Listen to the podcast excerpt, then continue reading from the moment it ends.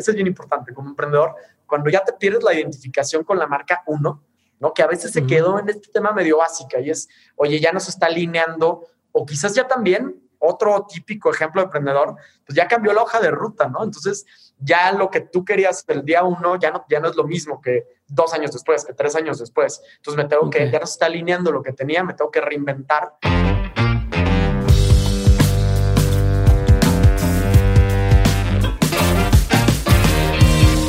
Hola a todos y bienvenidos al último episodio de Dementes On School aquí en Spotify. A partir de este mes, todo el resto de los episodios de On School van a ser solamente por YouTube. Así que si quieren seguir escuchando este tipo de episodios, los invito a que pasen a On School a escucharlos. Para algunos puede ser algo malo, pero yo espero que sea para muchos algo bueno, porque vamos a tener la oportunidad también de agregar eh, explicaciones más visuales y algunos otros elementos que de otra forma no podríamos. Y algunos de los episodios serán incluso en vivo, así que tendrán oportunidad de hacerle preguntas a los invitados. Así que si quieren seguir escuchando episodios de On School, entren a nuestros canales de YouTube.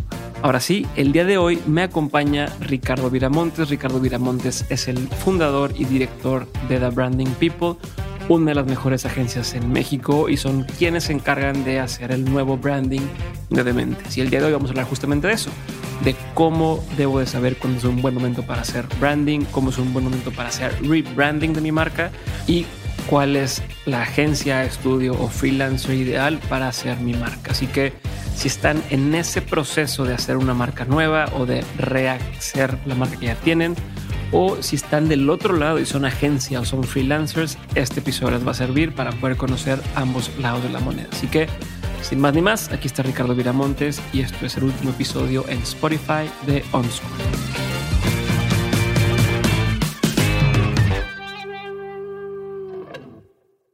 Bienvenido Ricardo Viramontes a un nuevo episodio de OnSchool. Gracias por estar el, día de hoy conmigo. Para quien no sepa, eh, Ricardo es fundador y director de The Branding People, un estudio que se dedica a la creación de marcas y materiales de comunicación que van pues, en línea con todo esto, pero se encargan de ser las marcas más chingonas, no solamente en México, eh, creo que ya hacen marcas o tienen clientes de todo el mundo. Son una de las agencias o de los estudios más importantes en México y son quienes se encargaron de hacer el rediseño de la marca de Dementes que pronto podrán, podrán conocer. Entonces, Ricardo, un gusto tenerte por aquí. Hoy te invito a que hablemos de lo siguiente. Que cuando sé que es el momento como empresa, como emprendedor, como este, corporativo de, de, empezar un proceso de branding o de rebranding, cuál es la diferencia, cómo elegirlo, cómo elegir a la agencia, cómo saber si estoy pagando lo correcto no, etcétera. Me encantaría que me desmenuzaras el tema, que fuera una clase que tuviera así como general todos los temas para quien trae la dudita, después de hoy pueda tomar una decisión mucho más informada y decir, ok, ya entendí para acá, para acá. E incluso si me pudieras decir algunos de los trucos que usan las, las agencias o los estudios que dices, te van a querer ofrecer esto, este, aguas, ¿no? O te van a querer decir esto otro, vivo con eso, ¿no? Perfecto, Diego. Pues bueno, de entrada y otra vez, muchas gracias por, por la invitación. Sabes que es un, un, gustazo. Y ahorita vamos a clavarnos justo en, el, en todo este proceso que, que, nos echamos tú, Day One, porque creo que acá va a estar bien interesante porque vas a tener también el insight, no solo del entrevistador, sino de él que fue parte de un proceso que tú te diste cuenta, ¿no? Que, que había ese momento que se necesitaba para, justo para ustedes, para Dementes. Pero pues sí, como, como decías, no, no voy a ahondar mucho, pero tenemos ya haciendo, haciendo branding. Ocho años, casi nueve, que es un proceso incluso como en esta misma evolución de como estudio de branding, no sé, del día uno al último día, ha cambiado muchísimas cosas. Quizás al principio nos enfocábamos, bueno, hagamos logos y, este, y también social media y también páginas y también, ya sabes, y como que tratabas de hacer este eh, este todólogo, que yo, sé, yo estoy muy en contra de la todología, pero aunque me gusta picar en todo, pero queríamos hacer todo y de pronto un poco la vida y el camino del estudio nos fue llevando a enfocarnos cada vez más en hacer proyectos de identidad. Como tú bien decías, hay, como dos, eh, dos productos muy clave, ¿no? Y tienen también sus diferencias. Está el cuando haces branding from scratch, que de pronto te topas con clientes que desde el día uno tienen la necesidad de hacer de hacer una identidad bien armada, ¿no? Y de pronto te puedo hablar como de un, un speakeasy en Londres, pues es algo que ya le van a invertir al espacio o, o hospitality hay un chorro, ¿no? O sea, de pronto no hay procesos de rebranding eh, tan comunes para un edificio eh, de departamentos en San Francisco, por ejemplo, ¿no? Porque desde el día uno ya tienen como toda la estructura y el branding es, bueno, el diseño es una piececita nada más, o lo que sea ahorita del, del espiquicio, de, podemos pensar en Tulum, y pues todos tienen ahí como, a ver, vamos a hacer una super inversión, y una de las patitas bien importantes es la parte de comunicación, de, gráfica, por decirlo de alguna forma, el armado del, del, ADN. Sí, que va de cajón, va de cajón porque puede hacer o, deshacer un proyecto de cero, ¿no? Especialmente hablando de inmobiliario, desde el principio día uno meten el tema de la marca porque pues es parte, no, hay, no hay nada construido, ¿no? Lo que te venden es esta idea y tiene que ir, ¿no? Y es que hay, hay otros que no.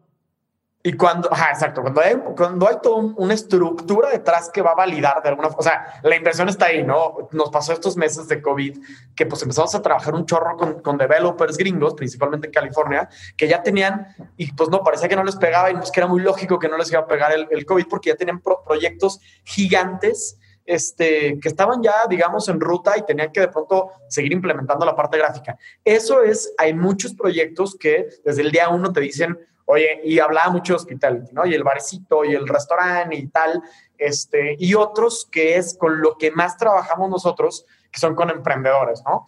Yo ya lo tengo clavado en la cabeza, emprendedores que van pasando por un proceso de validación del business model y dicen, ya estoy listo para, ¿no? Y me topo también, porque yo personalmente atiendo así todos los mails que nos llegan como de, de inquiries de diseño y, y a veces si era, hablaba justo la semana pasada con una chava en San Francisco que tiene un, un baker, ¿no?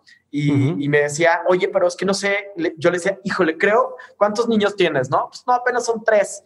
Este, le decía, no, a ver, yo creo que no. No te toca esto.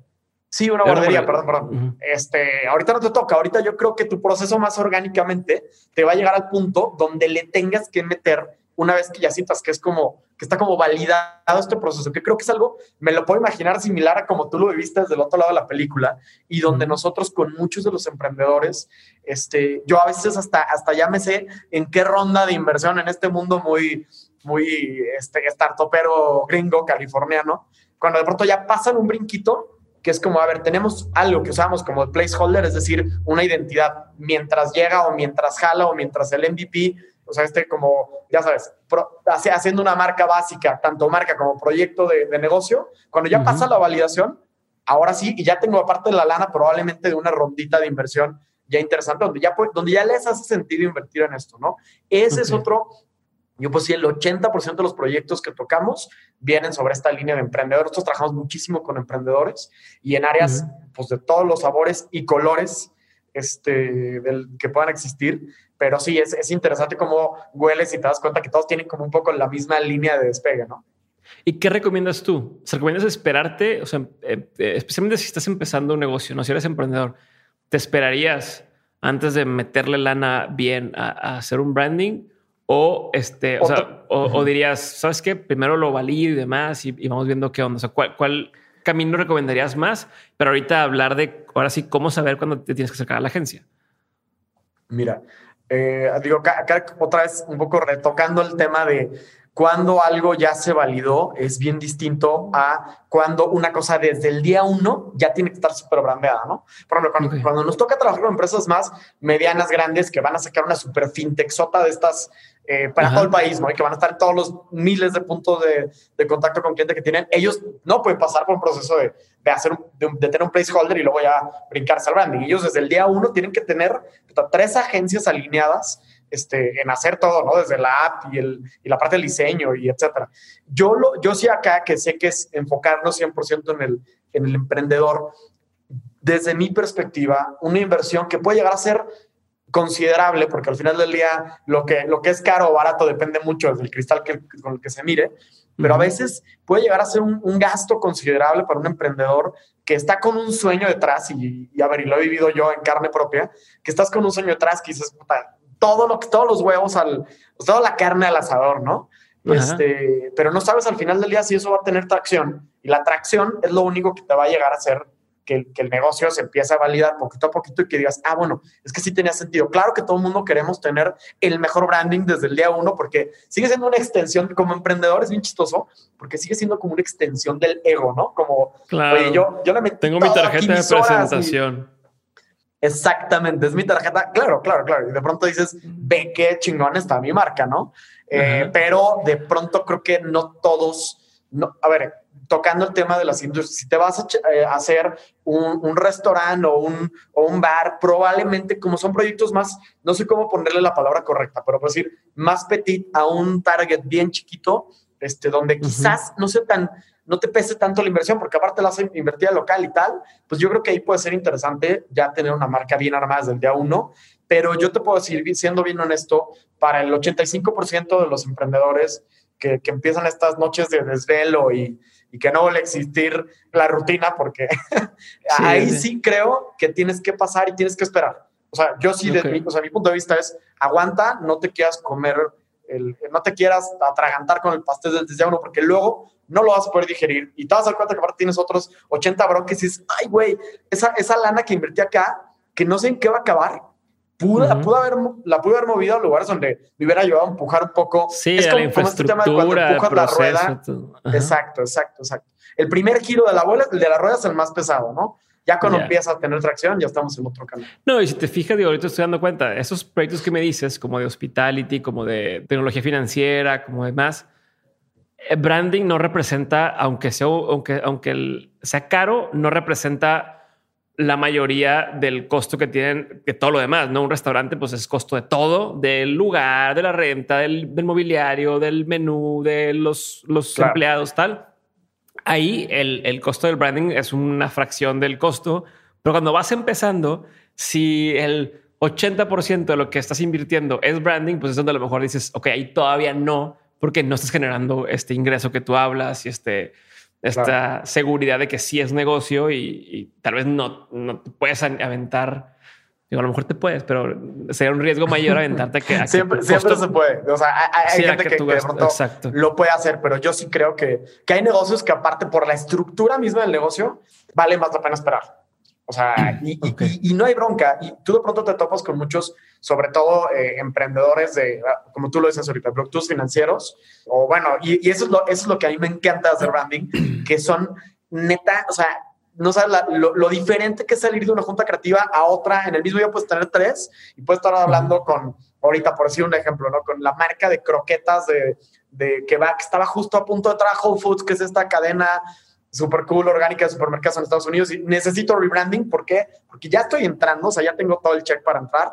Hicimos un rebranding luego a la par estamos haciendo un, este, una, una marca como de, de lunchboxes para un cliente en Nueva Zelanda que ellos sí dijeron day one, queremos un super branding porque ya tenemos toda la estrategia planteada. Entonces, de pronto te topas en un mismo día tres clientes con mindsets bien distintos, con quizás también con procesos detrás de bien distintos, que los llevan a decir, ahorita estamos en un buen momento o ahorita tenemos que aguantar, ¿no? Ok, a ver, entonces existen muchas, no sé, formas de, acercarte, ya me lo, me lo explicaste, pero existirían algunas cosas en común. O sea, quiero saber cuándo tienes que acercarte a una agencia para un branding. O sea, ¿cómo, cómo sabemos eso? ¿no? ¿Existe alguna serie de aspectos, eh, conceptos que, que se puedan tomar en cuenta que digan, miren, independientemente de en qué momento de tu negocio estés, si cumples con estos requisitos, tal vez es un buen momento de, acercarte a una agencia. De claro, de empezar a de buscar una agencia, ¿no? Que ahorita si quieres nos podemos clavar en la fase 2, que es dónde busco, cómo busco. Ajá. Eh, pero, pero sí, yo creo que de pronto, te, yo muchas veces en estos procesos previos, cuando tienes, y vuelvo a tocar la palabra, este como el placeholder, ¿no? Algo que voy a utilizar, una imagen, me dijeron, a ver, me lo hizo el amigo de un amigo, porque eso también es un clásico del emprendedor y funciona de esta forma y es, creo que un proceso bien eficiente. El amigo de un amigo me cobró X por hacer un logo y, unos, y, una, y me dio una paleta de colores y una paleta tipográfica. La, la implemento durante los primeros meses o quizás hasta un par de años y de pronto te das cuenta que lo que te hizo se queda corto, ¿no? O sea, ¿por qué? Porque es parte de... Eh, y a mí me dicen mucho, oye, ¿cuánto cobras por logo? Y decimos, ay, es que, y lo viste y te acuerdas tú, o sea, como que el logo en nuestra cabeza yo ya no, no salgo a decir, la primera presentación que hacemos es logo y master gráfico. ¿Y qué es el master gráfico? Pues bueno, es todo este universo visual donde va a vivir la marca, ¿no? Que a veces es uno de los puntos, otra vez, regresando a la pregunta, es cuando me doy cuenta cuando se queda chiquito lo que tienes ya con lo que te está empezando a demandar tu, tu, tu mercado y más como tu usuario, ¿no? Como, híjole, esta marca no me al final del día la marca, la marca lo único que hace es como respaldar o validar una idea de negocio o un despacho o un producto, lo que me digas, ¿no? O, un podcast, ¿no? Al final del día es como ya llegaste a cierta atracción y es, órale, ya tengo una marca que, que habla realmente de lo que soy. creo que con, con quien me... Eso es bien importante como emprendedor. Cuando ya te, ya te pierdes la identificación con la marca uno, ¿no? Que a veces se quedó en este tema medio básica y es, oye, ya no se está alineando o quizás ya también otro típico ejemplo de emprendedor, pues ya cambió la hoja de ruta, ¿no? Entonces, ya lo que tú querías el día uno ya no, ya no es lo mismo que dos años después, que tres años después. Entonces, me tengo que, ya no se está alineando lo que tenía, me tengo que reinventar. Eh, y, y, ese es como un punto bien, bien importante, ¿no? Como que sea una marca que logre, que logre empezar a resaltar, que te empiece a dar cuenta como de, que en el mercado quizás o con, tu pequeño escenario competitivo, el día uno eras como uno, uno del montón dices, güey, ya tengo suficiente, suficiente empuje para ya no ser uno del montón y empezar a hablarle al usuario de una forma más directa, más congruente, eh, etcétera. Yo creo, yo, nosotros tenemos esta filosofía, si lo quieres ver así, o algo que, que yo me clavo y me parece como bien importante, que todo proyecto tiene que tener tres patitas, todo proyecto gráfico, todo proyecto de marca tiene que tener tres patas básicas, ¿no? Una es la, la, funcionalidad, eso tiene que ser un, un, un, diseño que al final le pueda ser ejecutable, y hablo desde temas como muy clásicos de print, es que este, este color en digital se ve increíble, pero cuando va a un empaque ya no sale. Y es, ¡ay! Se nos olvidó decirte que, ¿no? El tema de la, de la estética, que esa es otra, o sea, tiene que ser algo que desde que lo veas te llame la atención y sea como muy appealing. Y la última, que, que yo siempre he dicho, es como acordarnos de, de Tyrion Lannister y era como la elocuencia, ¿no? O sea, este, yo realmente transmito a través de, las armas que tengo como marca, que es la gráfica, la ilustración, la iconografía, los colores, la tipografía, etcétera, etcétera, etcétera, el mensaje que, la marca tiene como en, el ADN, ¿no? Entonces, teniendo funcionalidad estética y elocuencia, como que logras tener ya un, paquetito bastante interesante que ya puede tener más sentido comunicar y que, y que, y que la gente va a ser más receptiva con esto, ¿no? Y a ver, entonces, siempre que yo ya empecé con algo, se le llama a lo que voy a cambiar rebranding o puedo elegir hacer desde cero, o sea, como un branding, ¿no? O como cuál es la diferencia entre ser branding y hacer rebranding y cuándo entra uno y cuándo entra el otro. día uno es branding. O sea, ya te decías hacerlo con la, o sea, con la agencia más grande del mundo. Con mi primo, con no sé quién. Exacto. O con tu primo. Eso es branding. Branding es ponerle cara a tu marca, ¿no? Ponerle ponerle logo. Y a ver, y hay un chorro de alternativas. Ahorita, si quieres, nos clavamos en esas para todos los bolsillos y todo lo, ¿no? O sea, como eso es, eso, es como bien padre porque es como bien un límite la cantidad de lugares donde puedes sacar recursos para solucionar esa parte de branding. Rebranding es, ya tengo una marca, no va a vivir para siempre como está ahorita, o quizás sí, ¿no? Es ahí cuando te das cuenta de, esta marca se me está quedando chiquita. Sé que estoy diciendo casi es un albur, ¿no? Como no, hasta dónde algo se queda chico. No, pero yo lo entiendo perfecto cuando, por ejemplo, yo hice fotografía de boda, ¿no? Y entonces al principio todo el mundo, ay, quiero hacer fotos, ¿qué tripié compro? ¿Qué no sé qué madre compro? Y quiero el lente largo y quiero tal, ¿no? Es el típico que quieres un lente con zoom que luego nunca terminas usando y un tripié que tampoco usas cuando haces fotógrafo de bodas.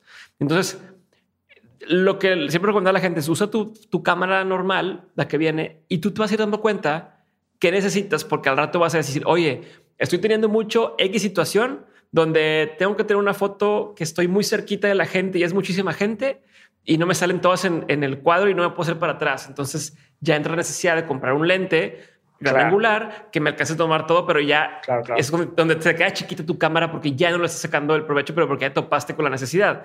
Es más lo que dices, ¿no? Que a lo mejor estoy viendo que ahora mi marca se va a vender en línea y va a llegar un, por envío y entonces me di cuenta que no tengo un paquete de cómo le va a llegar a la persona. Entonces ahí ya se me quedó corta la marca, ¿no? Es donde, donde empiezo a jugar con eso. Lo acabas de decir bien, bien claro y, ejemplos hay un chorro, ¿no? Pero sobre todo creo que ahora con el COVID nos pasó un chorro de marcas que estaban pensadas para vender, para, para estar en punto de venta, ¿no? Entonces decían, bueno, yo al final del día, la experiencia del unpacking tan, que tenemos en la cabeza por estas marcas que lo han hecho tan chingón. O sea, tú cuando sacas un producto de, de, un teléfono, ya sabes, de la cajita blanca y hasta sientes como el vacío, ¿no? Y dices, o sea, es padre desde, el, desde ese preciso instante, ¿no? Y, y muchas marcas hoy no estaban pensadas para eso. Entonces explotan eh, el e-commerce y es, ay, güey, creo que necesitaba. Y aparte no puedes mandarlo nada más en la cajita. Te lo mandan todo bien pedor. Exactamente, tienes que meterle, aunque sea un, un, insertito de marketing o, o, algo que te, que te, que porque es una oportunidad bien padre para que la marca se comunique, ¿no? Entonces hay que aprovecharla, pero eso es bien, o sea, como tú decías, cuando el ente, cuando tú mismo dices, ay, güey, ya me estoy limitando, ya no estoy, ya no, ya esto no me permite el 100, es una cosa, te digo, bien rara y, como medio albur, como cuándo, o sea, cuándo sé que sí, cuándo sé que no, pero, pero bueno, sí existe ese punto.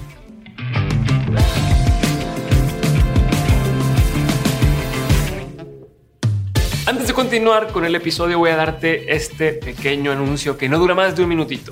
Como sabes, nuestros aliados para todos los episodios de On School es Collective Academy, la neo universidad más innovadora e importante de Latinoamérica y esta ocasión tiene una invitación para ti.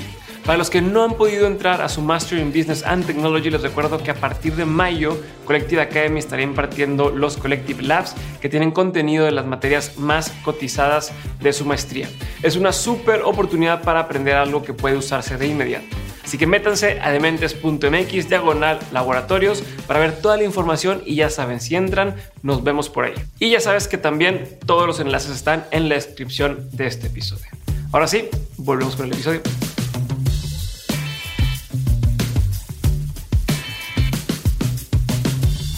Ok, entonces bueno, ya me quedó claro. Una cosa es eh, de cero, una cosa es cuando haces rebranding. Ya, ya te la compré, dije, ok, bueno, ya, ya, ya estoy en un momento que decido iniciar ya sea branding o hacer rebranding, ¿no? O sea, pensando en, quien está escuchando esto que ya dijo, va, ¿cómo elijo a, mi agencia creativa ideal, al estudio? Porque, como bien dices, está el primo, está el amigo, está el amigo que ya hizo cinco diseños, está la agenciota que le hace a Coca-Cola, está, o sea, ¿sabes? ¿Cómo elijo con quién trabajar? ¿En qué me fijo? ¿Qué tomo en cuenta? ¿Qué, me dirías ahí?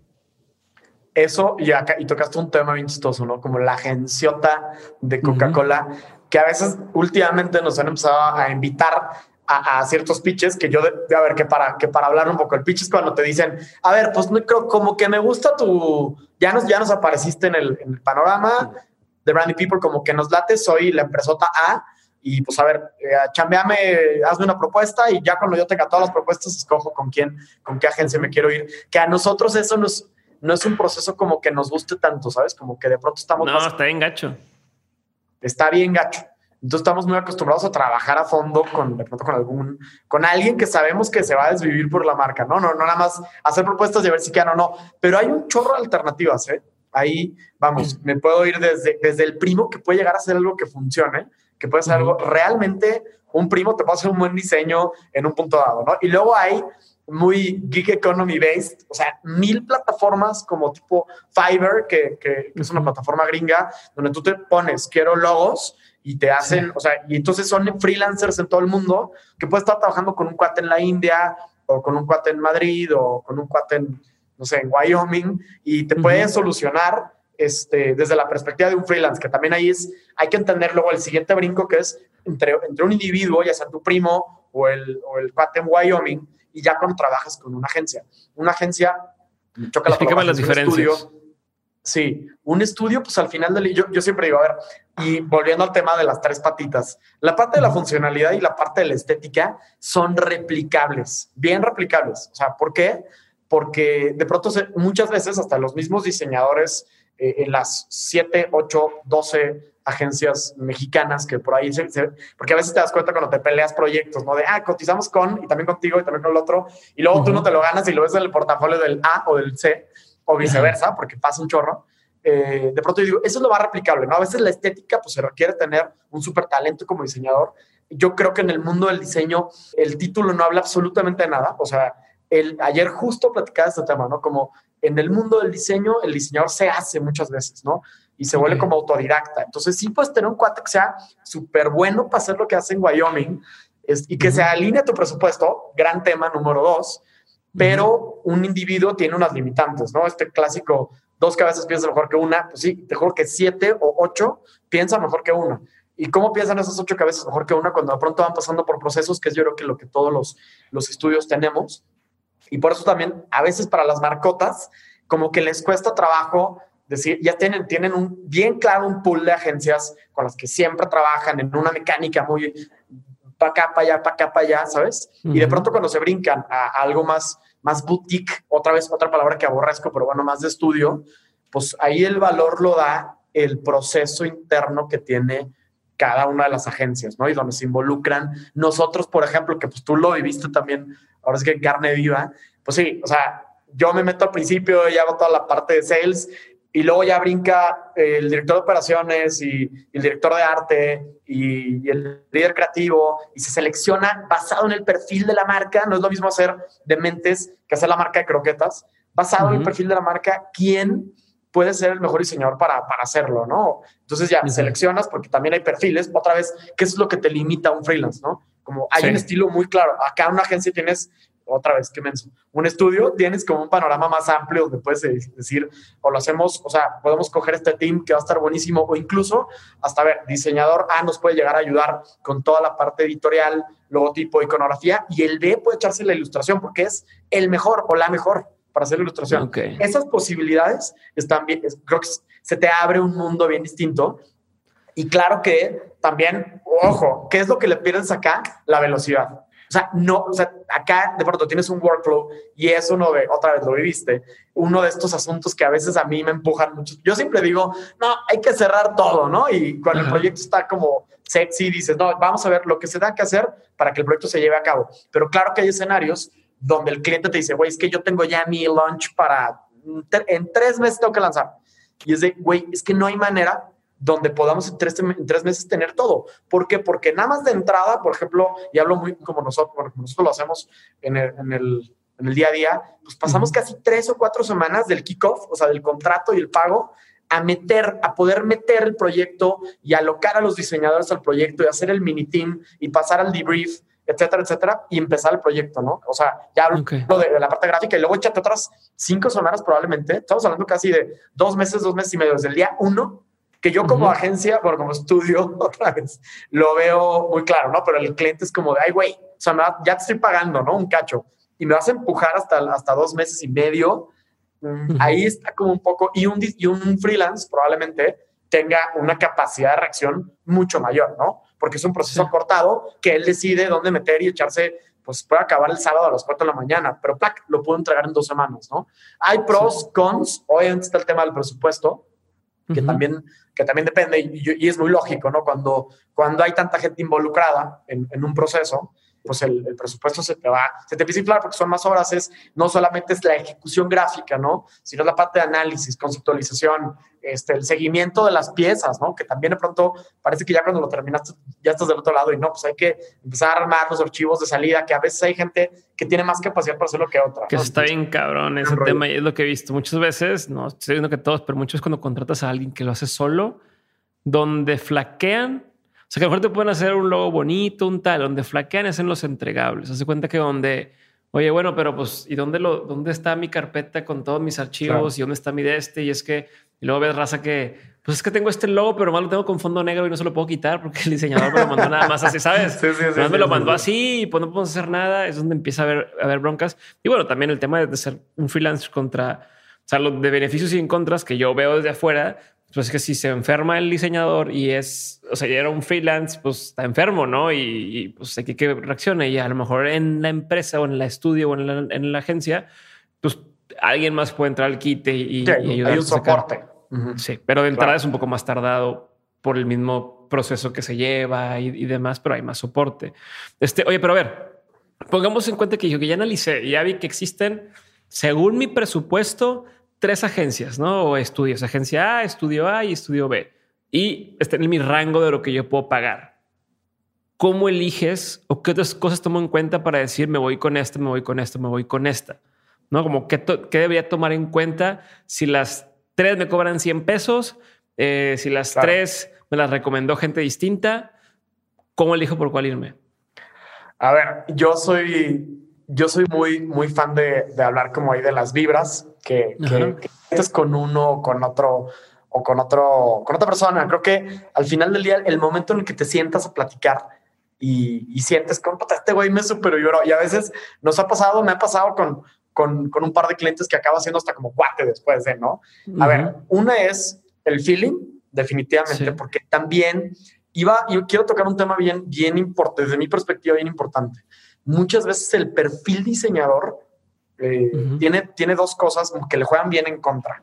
Una es que es un creativo creador, ¿no? Y que tiene como eh, él imprime su, su, su, chamba en algo que, pues, que le tiene que gustar de cierta forma. A veces se olvida de las validaciones que da el usuario final, ¿no? Pero es que a mí esto me encanta. Y por eso como que cuando tienes un solo, una sola mirada, se te, se te se, acota mucho la perspectiva, ¿no?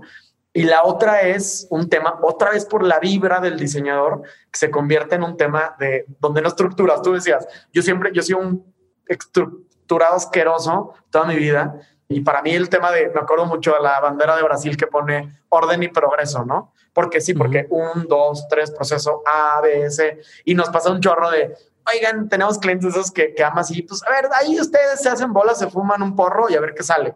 Y yo siempre digo, no, no, no, no, no, acá no es de porros, acá es de procesos. Es como la contra del porro, ¿no? Desde mi perspectiva. Y eso es algo que a veces, por el mero perfil, que no está mal, ¿eh? pero por el mero perfil creativo, se puede llegar a perder en, en ciertos, ciertos diseñadores, como un poco redondeando el tema que decíamos de, del freelancer, que tú mismo decías, de la estructura con la que me da los entregables. Eh, es una cosa bien importante. Y luego viene el segundo aspecto, que es como yo soy, hago mucha arte, a veces quiero que todos mis proyectos sigan una línea bien clara. No me importa si no va a funcionar, pero siguen esta. Y hay veces que esa parte estética, justamente, pues, agarran el triangulito importante, dices, ay, güey, yo quiero como cliente algo que siga esa estética de este estudio, por ejemplo, ¿no? O de este diseñador porque es todo súper minimal, porque está, hacen las cosas más cool del mundo, ¿no? O, no sé, es que hay, hay, muchos tipos de diseño, ¿no? Pero entonces ya de entrada estás, por más que te cayera bien o mal con quien hablaste y cerraste el deal, tú estás enamorado de la estética y te parece que eso puede funcionar. Y chance y muchas veces funciona, ¿me explico? O sea, ahí puede ser, hablando de, del feeling de diseño, de la perspectiva de diseño que tiene el cliente en su no saber probablemente o en su saber muchísimo, porque, a ver, ahí nos podemos clavar en otro. Eh, yo te regresaré la pregunta: ¿y qué tipo de cliente tienes enfrente? ¿no? A veces tienes al cuate súper highly involved, que cada detallito se lo sabe y lo busca y le da vueltas. Y al otro que te dice: Pues tú solucioname. Yo soy un. A ver, nos ha pasado, ¿no? Cuando de pronto marcas muy corporativotas, que es como yo soy un, soy un despacho de abogados y, pues mi tiempo de cada uno de los senior managers, pues vale un chorro, ¿no? Vale horas, o sea, vale horas que cobran en dólares de no puedo estar perdiendo el tiempo, real no puedo estar perdiendo el tiempo con, con el estudio que me está haciendo el rebranding, por ejemplo, ¿no? Y hay otra gente, los emprendedores, que es lo chingón, tienden mucho a clavarse, ver así hasta las... Y, y vimos estas referencias y nos encantó esto. Y, y, a ver, para nosotros son dos retos bien distintos al final. Pero entonces tú, del lado del, del, del diseño, del, perdón, del cliente, pues escoges un buen feeling que sabes que te va a acompañar hasta las últimas, que va a ir el, el famosísimo extra mile y decir, no quedó en, las, en la ronda primera, pero le damos otra, ¿no? Y eso lo identificas desde el día uno. Y el otro, este, este estudio o este diseñador tiene la estética que yo estoy buscando y ya tengo súper clara para mi proyecto. ¿no? Ok, se entra un poco también de ver el material, ¿no? O sea, de ver lo que, lo que ha hecho la agencia y aunque las tres me cobren lo mismo y las tres me las hayan recomendado, es ver si me hace sentido lo que ya han hecho, el tipo de marcas con las que han trabajado para decir, va, o sea, sí me suena que pueda resolver un problema como el mío o no. Sí, sí, ahí Diego te estás metiendo en, la parte del portafolio que también otra vez esta requiere una línea solamente para hablar de esto, sobre todo aquí tanto, o sea, desde la perspectiva también del, diseñador. Muchas veces, y es una, mi mayor recomendación a todo, cuando de pronto te toca platicar con, oye, pero ¿y cómo le hago para conseguir clientes más chingones? Es invertirle el portafolio, porque el portafolio es, y con portafolio me refiero a, hice cinco marcas, 10 marcas, 15 marcas, 20 marcas, y, hago, y hay de pronto en los estudios, eh, hay como un, pequeño grupo, un pequeño team que se encarga solamente de producir el portafolio. ¿A qué me refiero? De ya salió el tipo, lo, justo, este, esta, ahora que estamos terminando de mentes y que estamos en este rollo de cuándo vamos a sacar de mentes en nuestro, en nuestro portafolio, que ahí otra vez highlighting Behance para los diseñadores y yo les diría, ustedes como, como clientes potenciales, este, meterse a Behance. Behance es una super plataforma. A ver, que en Instagram puedes ver todo, pero luego en Behance ya lo ves como mucho más a detalle. Es una plataforma de, de, Adobe que es bien interesante porque puedes ver todo lo que quieras de todas las áreas creativas y el branding particularmente es muy buen lugar para para ver todos los proyectos, ¿no? Como completitos. Entonces hay que invertir en portafolio, y digo de este lado, y del otro es hay que ver los portafolios. Y, y decías una cosa que es clave. Entre más proyectos tenga el estudio, es obvio que sus, sus capabilities han ido cambiando y han, ido mutando. Y hay estudios que se hacen los mejores para hacer eh, cosas de hospitalidad, restaurantes, bares, eh, antros, hoteles, ¿no? Y hay otros que se vuelven buenísimos para hacer cosas como de tecnología, como startups tecnológicos, ¿no? ¿Por qué? Porque ya tienen una atracción, ya han hecho dos, tres, cuatro proyectos. Entonces, de pronto tú depende de eh, tú como cliente dónde te estés parando para ver si vas a escoger a A, que tiene la estética que te encanta, pero no ha hecho ningún proyecto de lo que estás haciendo. Y luego tienes a B que, híjole, creo que su estética muta mucho, pero ya han hecho tres. Hay algo detrás, ¿no? Que como de aprendizaje, porque al final estos son procesos de aprendizaje de tu lado y, de, y del lado del estudio, ¿no? También ah, ya, ya sé por dónde va a ir la bala de, de Diego, probablemente. Entonces, irla, irla cachando y irte moviendo para allá. Ok, entonces, ya, ya quedó claro cuándo hay que hacer branding y cuándo hacer rebranding. Ya me queda más o menos claro cuándo, o sea, cómo elegir a una agencia contra otra o, o, un estudio contra otro o incluso un freelancer contra otro. De comparo portafolio, siento la vibra, checo si está dentro de mi presupuesto o no. ¿Cuáles serían, como último tema, cuáles serían alertas o banderas rojas o, cosas que hay que fijarme de, oye, aguas, si te están diciendo esto o te están ofreciendo esto o, ves que su portafolio se ve así o demás, piénsalo dos veces. O sea, como cuáles serían así alertas que podemos tomar en cuenta. Uf, a ver, eso sí me lo pusiste medio complicado, porque creo que varía no, muchísimo. Pues tú debes de saber, debes de saber cosas que te han tocado, cosas que has visto, que dices, mira, eso no lo, no haremos nunca nosotros porque se me hace que no está tan chido para la raza o no es ético o... yo, te lo, yo te lo voy a poner primero para que, sepa, para que me entiendas a qué me refiero. José, fotografía de bodas. A mí no me gustaba la gente que te dice, yo te entrego 100 fotos. Eso es justo. O sea, y, y, y dices, güey, pero tomé mil y, ah, no, pero es que tengo que photoshopearlas para que queden bien y tal. A mí, en mi, yo diría, aguas con eso o pregunta por qué y entiende el, por qué estoy diciendo que 100 fotos.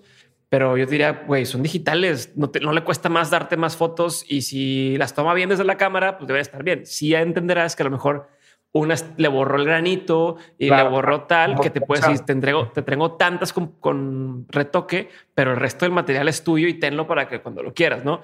Para mí eso es una, bandera roja en mi industria cuando estaba en la fotografía. En, en caso de las agencias y tal, ¿qué sería? Ya, agarrándote ese, esa línea, te diría, cuando alguien te dice, no te preocupes, te voy a entregar 25 propuestas de logotipo, por ejemplo, que otra vez el logotipo que se vuelve, es un mito totote, ¿no? Pero que lo valoras como lo que más.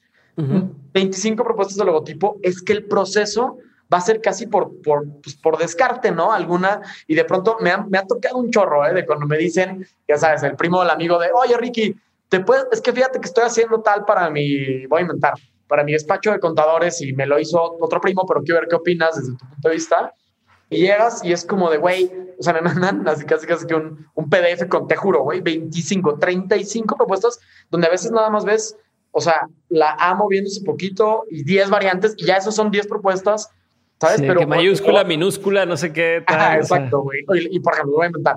Y le ponen un, un águila, un halcón, ¿no? Que podría ser eh, un poco que le da soporte a la identidad. Y vienen 17 halcones distintos, ¿no? Con halcón arriba, abajo, gordo, flaco. Es como, a ver, güey, aquí está haciendo casi que por descarte un. Eh, alguno no, pero yo te entregué 25. Escoge tú, ¿no? El menos peor. Escoge el menos peor. Exactamente. Ese para mí es un tema porque no se está haciendo. A mí me habla inmediatamente de que no se está haciendo un proceso, un proceso real y bien consciente detrás. O sea, nosotros, por ejemplo, y hemos pasado por mucho tiempo para poder empezar a hacer esto, eh, porque más bien para darnos cuenta de que más valía la pena empujar más el proceso, o sea, decir, los deadlines, es decir, en vez de, te lo tengo en dos semanas, no, güey, te lo tengo en dos meses y medio y te voy a bajar una sola propuesta gráfica, ¿no? Una sola, un solo logotipo, con una sola tipografía y con un solo máster, que es lo que platicaba hace rato de colores, ilustraciones, iconografías y ya como lo vas haciendo el display en, ciertas visualizaciones de marketing, ¿no? Eh, pero, y a ver, y con muchos clientes era de, ¿cómo, güey? O sea, por lo que estoy pagando va a ser solamente una identidad. Y es, es que sí, porque hay un proceso detrás que de nuestro lado, te juro que ya lo revisamos no te voy a decir 20 veces porque no es cierto, pero pasamos por tres cositas que nosotros decimos como foros internos, donde, donde todos nos juntamos, todos, todos. Entonces ya escuchas la perspectiva, no nada más del cuate que lo está ejecutando, que obviamente lo va a defender en muchos casos, sino de todos, ¿no? Del cuate que no, en mi caso yo no soy diseñador, yo, yo soy merca, ¿no? Y siempre he visto todo con otros ojos y a mí, no, te juro que no tengo la más remota idea de cómo de cómo agarrar un, un ilustrador, ¿no?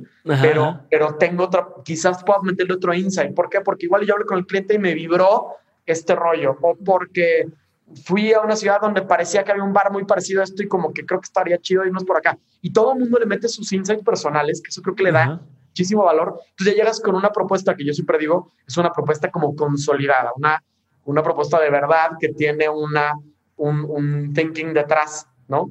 Que ya está razonada, que ya pasamos estos filtros de, oye, es estética, sí, es elocuente, sí, bueno, y estos son los nuestros, habrá los de todo el mundo que son distintos, pero desde nuestra perspectiva, este, te ofrezco todo lo que tengas, no te apures, por logos no te vas a, no, no te vas a cansar de propuestas, ahí te hablan más bien del proceso, ¿no? De que es un proceso de, a ver, justo el típico analogía de, de la escopeta contra el sniper, ¿no? Es un, y pues uno te va a dar pero no estás, pero el esfuerzo se está perdiendo mucho, mucha energía en hacer tantas bajadas que realmente entre el, lo que decíamos, entre el halconcito A y el halconcito J no cambia nada, ¿no? Okay. Esa creo que será mi, mi gran aguas. O sea, mejor que te digan, me tarda un poquito más, porque aparte son procesos los que vas a, tú vas a vivir con esa marca probablemente otros cinco años y luego la puedas renovar o lo que sea, pero vas a echarte mucho tiempo con esa inversión de, digamos, como escudo de tu empresa y decir, no, la quiero para mañana y que te digan, sí, la tengo para mañana y te mando 25, no hay bronca, aguas, ¿no? También ahí, o sea, el tema del tiempo también es una bandera roja. Uf, el tiempo, por, otra vez, porque el tiempo que te dice no es de, güey, esto es un chingón y lo puedo hacer en 24 horas. Es un, su proceso no, a ver, en 24 horas no te da, no te da nada más para, ni para dormir, comer y analizar, ¿no? Menos te va a dar para analizar, conceptualizar y desarrollar la parte gráfica y ver a echarte el benchmark y ver todas las bajadas potenciales gráficas, no te puede dar. O sea, y, por más pistola que sea, ¿no? Entonces, como que ahí la clave yo creo es entender mucho del proceso. Yo les diría, pregunten cuáles son sus procesos, que les compartan procesos previos, ¿no? De otros clientes. Y ya cuando lo ves como plac, plac, plac en una presentación, aunque sea un negocio, una empresa totalmente distinta a tu giro, pero que creo que al final del día vas a entender el razonamiento que tuvo la propuesta final, ¿no? En vez de nada más decir, a ver, voy a agarrar aquí y voy a bajar, déjame, cambio la tipografía, cambio, y todo lo guardas, lo metes en PDF y lo mandas. Eso es lo peligroso, ¿no? Ok, a ver, ahora te voy a voltear las cosas. ¿Y algún consejo para quien esté escuchando esto y sea diseñador o creativo, o sea, que se dedique al tema de branding como diseñador o como agencia? O sea, ¿cuál sería la recomendación de Herbatos? Pónganse pilas con esto. Como que son este, consejos que tienen dos caras, ¿no? Pues, desde, desde el cliente es, eh, güey, que no te digan que inmediatamente, y tú como estudio, que a ver, y, yo entiendo que hay una, cosa que se llama necesito flujos y necesito eh, pues, vivir, comer, crecer, etcétera.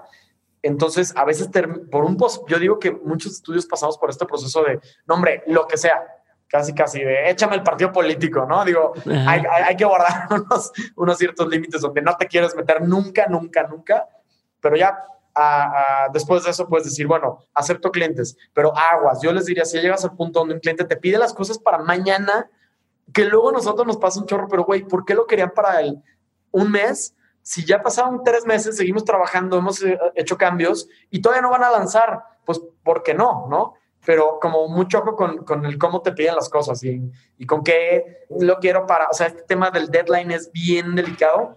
Y, pues bueno, el, otro que es un clásico y que está muy ligado otra vez a lo que decía de, a ver, no se puede generalizar porque siempre pasamos por distintas circunstancias donde a veces podemos decir que sí y que no, o a veces tenemos que decir que sí a todo, ¿no? Pero cuando te empieza un, un cliente como a querer regatear o a pegar el precio o tal, a ver, hay que ser como, como hay que razonar un poquito, decir, bueno, puede que sea un proyecto, este, este factor que es hace rato, el factor sexy de la marca, ¿no? Es una marca que sé que sí, aguantamos y vamos el extra mile contigo porque yo sé que a mí en mi portafolio me va a servir esto un buen, ¿no? Ok. Eh, pero hay veces donde es, no me gusta el proyecto, me están pegando el precio, me está exigiendo tiempos. Cuando el cliente llega con esas uñas, es porque eh, el logo, el que sea, no, no importa.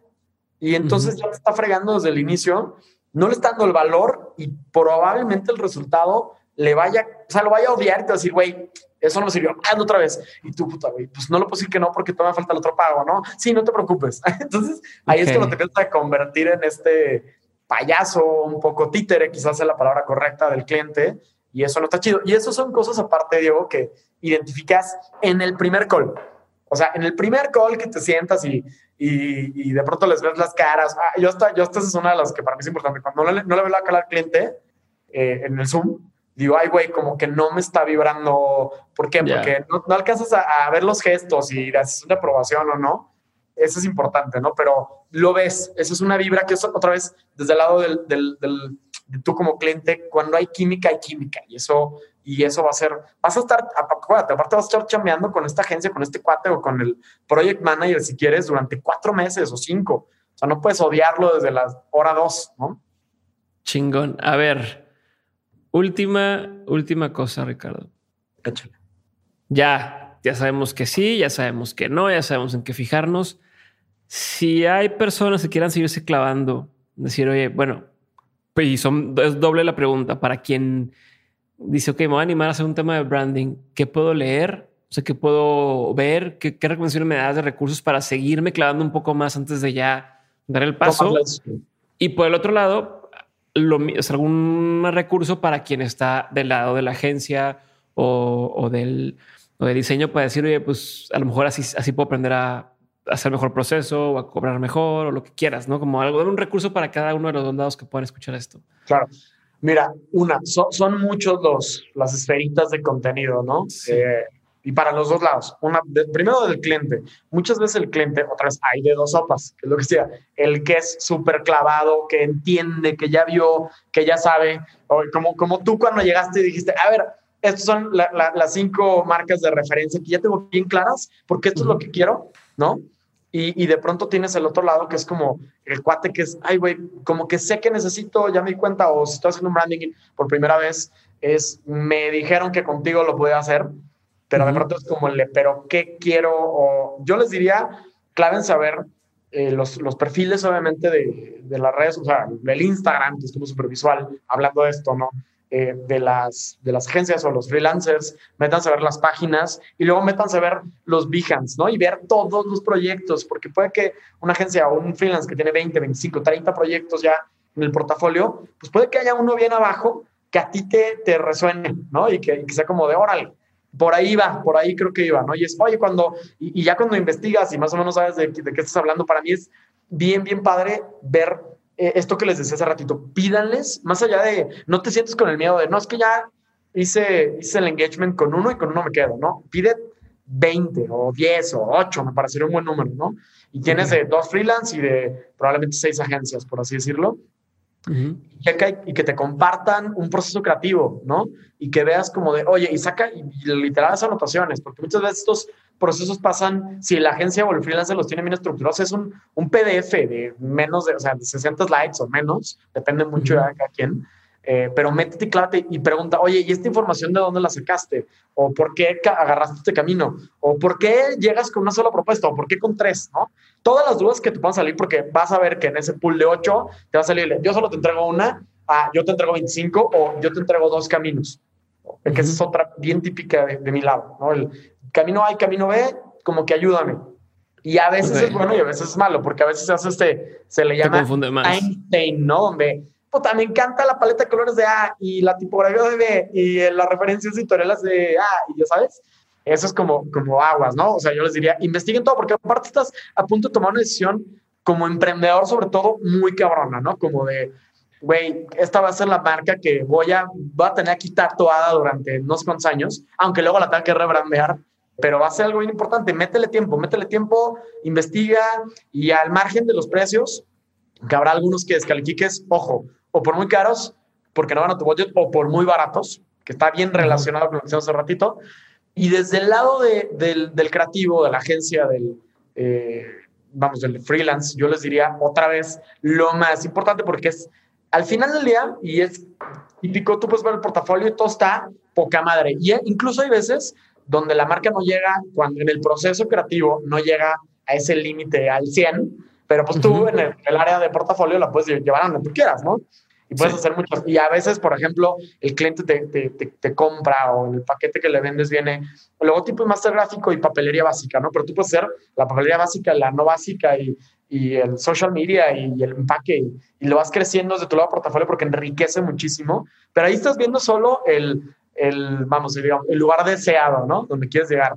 Pero ¿qué hay detrás? Pues hay un chorro de cosas que a veces no todos los, free, los, freelancers, no todos los señores y no todos los estudios tienen como el, ah, mira, este es mi proceso. Más allá del PDF de quién soy y cómo le hago y la ruta de trabajo, verlo en un ejemplo es clave. Entonces yo les diría, traten como de armar un portafolio, eh, perdón, una presentación de propuesta creativa como que tenga muchos elementos. Nosotros, y no es comercial, pero justo el viernes pasado sacamos en Doméstica un curso donde, donde nos clavamos en eso, en cómo le hace The Branding People, en nuestra forma bien o mala de hacerla, pero eso nos ha, ido funcionando para, para llegar a esta presentación, ¿no? Y todos los pasos, desde cómo le pides información, eso es bien claro, bien importante, cómo le pides información al cliente. O sea, a veces el cliente no está preparado para darte la información, tú tienes que encontrarle como las cosquillas y decir, ah, es que va por acá. ¿No? O necesito que me digas estas tres cosas, ¿no? Y el cliente te dice, voy a ir a un mercado, este, no sé, eh, medio, pero, y luego le dices, ¿y cómo se ve tu marca? O, o, y te dice, no, lujo total y es un Tesla, y va en un Tesla a la chamba. A ver, güey, no me hace, no es concurrente con a quién le vas a hablar, porque es clave, a quién, con quién te comunicas y qué quieres, qué quieres eh, presentarle a este, a este usuario, ¿no? Entonces, ahí tú tienes un proceso correctivo bien interesante y esto creo que es parte de, de, la bajada de la presentación y del, y del proceso creativo de este lado, ¿no? Me late. Pues Ricardo, ¿algo más con lo que quieras cerrar? Pues nada, este, te agradezco muchísimo, Diego. La verdad es que ha sido un proceso muy chingón. Me refiero no hoy, sino el proceso con, creativo, con todos, ¿no? Porque a, todo, a todos les sacas como un saborcito y un, y un azúcar como muy particular. Y, bueno, pues con ustedes no, no, no, pudo ser. Creo que fue un proceso que aparte fluyó mucho y, y, nos pasa a veces, ¿no? Y, eso ya, verán, a ver, a ver qué dice la gente. A ver, si algo no les gusta, es culpa de él. Si sí les gusta, es culpa de, es culpa de nosotros que, le dimos, buen, que, le dimos buen, que le dimos buen brief. Sí, sí le gusta. Exactamente. Y qué chingones porque nos dieron buena información. Este, pues, nada, te, agradezco muchísimo. Muchas gracias a ti, Ricardo. Con eso cerramos Raza, ya saben que OnSchool va a cambiar ahora solamente a YouTube, así que síganos en YouTube para estar al pendiente de los siguientes episodios de OnSchool. Un abrazo a todos y sigan a The Branding People para que les resuelvan todos sus temas relacionados con creación de marcas. Son unos chingones, creo que son de los mejores que existen en México, así que ahí lo tienen. Bye.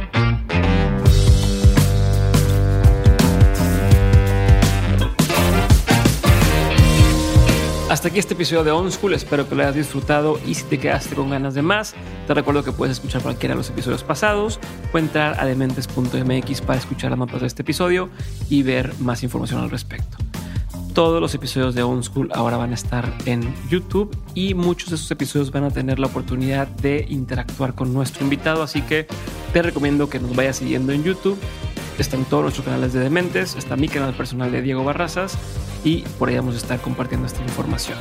Te agradezco mucho que estés aquí conmigo, te agradezco mucho que estés al pendiente de OnSchool y te aviso que el lugar que tenía OnSchool los jueves lo va a tomar los episodios de Dementes. Así que a partir de ahora vas a tener episodios de Dementes los lunes y los jueves. Así que espero que lo disfrutes bastante. Yo soy Diego Barrazas y esto fue un episodio más de OnSchool. Bye.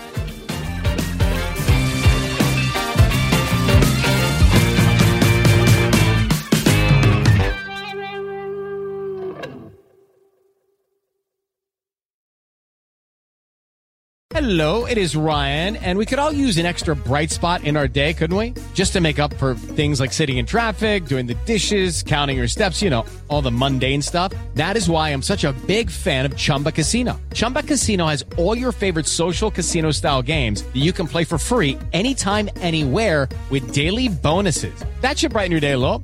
Actually, a lot. So sign up now at chumbacasino.com. That's chumbacasino.com. No purchase necessary. Group. Void were prohibited by law. See terms and conditions. 18 plus.